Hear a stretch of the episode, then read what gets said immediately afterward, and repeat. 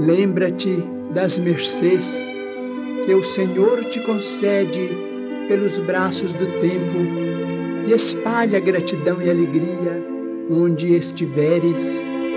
Repara as forças da natureza a emergirem serenas de todos os cataclismos. Corre a fonte cantando pelo crivo do charco, sussurra a brisa melodias de confiança após a ventania destruidora. A árvore multiplica flores e frutos além da poda.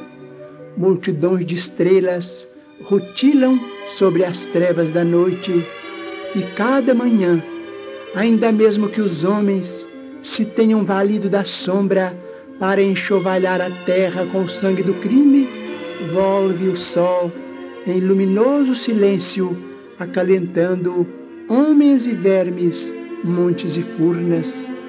Ainda mesmo que o mal te golpeie transitoriamente o coração, recorda os bens que te compõem, a riqueza da saúde e da esperança, do trabalho e do amor, e rejubila-te buscando a frente.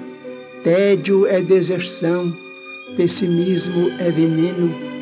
Encara os obstáculos de ânimo firme e estampa o otimismo em tua alma, para que não fujas aos teus próprios compromissos perante a vida. Serenidade em nós é segurança nos outros. O sorriso de paz é arco-íris no céu de teu semblante. Regozijai-vos sempre, diz-nos o apóstolo Paulo, e acrescentamos: rejubilemo-nos em tudo com a vontade de Deus, porque a vontade de Deus significa bondade eterna.